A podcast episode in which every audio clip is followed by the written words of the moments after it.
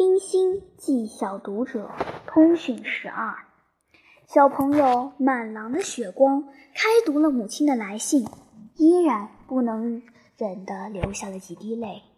四围山上层层的松枝载着白绒般的很厚的雪，沉沉下垂，不时的掉下了一两片手掌大的雪花，无声的推在雪地上。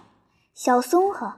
你受造物的滋润是过重了，我这过分的被爱的心又将何处去交泄？小朋友，可怪我告诉你们许多事，竟不曾将我的母亲介绍给你。她是这么一个母亲，她的话句句是做女儿的心动，她的字一点。都不使做女儿的人下泪。我每次读到他的信，都不曾预想到有什么感触，而往往读到中间，至少有一两句使我心酸泪落。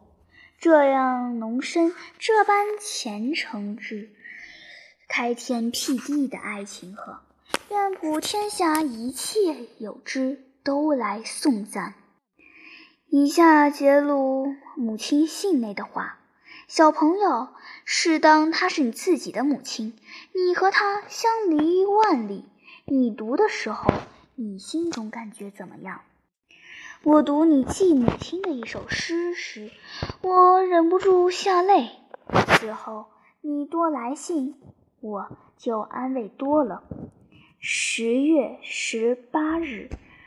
我的心和你的是相连的，不论在做什么事，心里总是想起你来。十月二十七日，我们是相依为命的，不论你在什么地方做什么事情，你母亲的心魂总绕在你的身旁。保护你，抚抱你，使你安安稳稳，一天一天的过去。十一月九日，在我每次遇到晚饭的时候，一出来便看见你屋中的电灯未熄，就仿佛你还在屋里来吃饭似的。本来就想叫你，梦忆起你不在家。我就很难过。你的来信和相片，我差不多都是一天看了好几次，读了好几回。每到夜中睡觉的时候，自然是梦魂飞跃在你的身旁。你想做母亲的人，哪个不思念他的孩子？十一月二十六日。经过了几次酸楚，使我忽发悲怨。愿世上自始至终就没有我，永减母亲的思念。一一转念，是没有我，她还可以有别的女孩做她的母亲。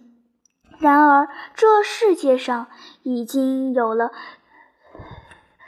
虎一般的牵挂，不如世上自始至终就没有母亲。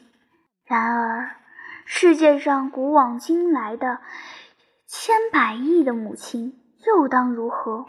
而且，我的母亲已经彻彻底底的告诉我，做母亲的人哪个不思念他的孩子？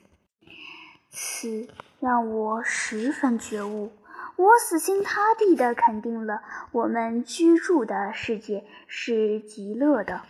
母亲的爱打转千百转身，在世界上唤出人和人、人和万物种种一切的互助和同情。比如这如火如荼的爱力，还有。使这疲缓的人世，一步一步的向光明。感谢上帝，经过了别离，我反复的印证，心潮几番动荡起来。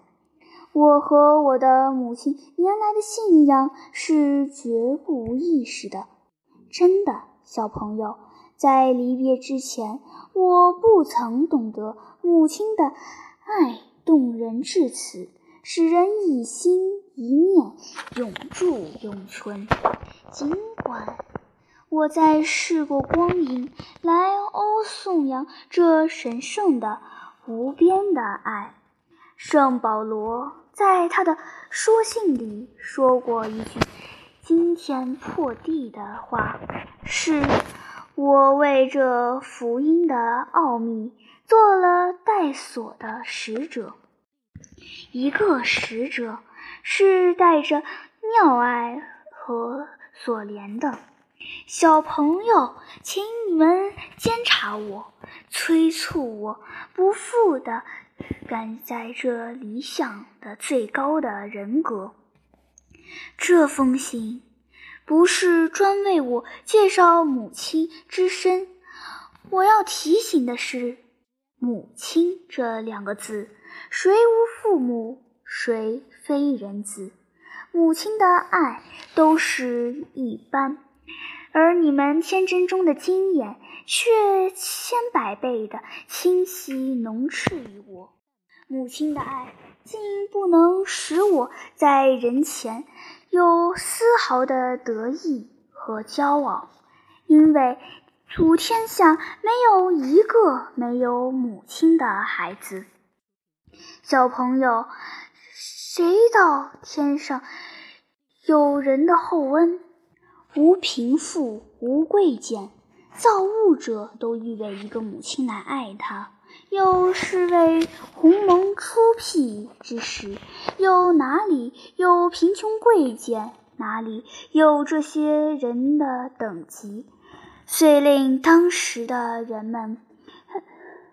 在母爱的爱光之下，个个自由，个个平等。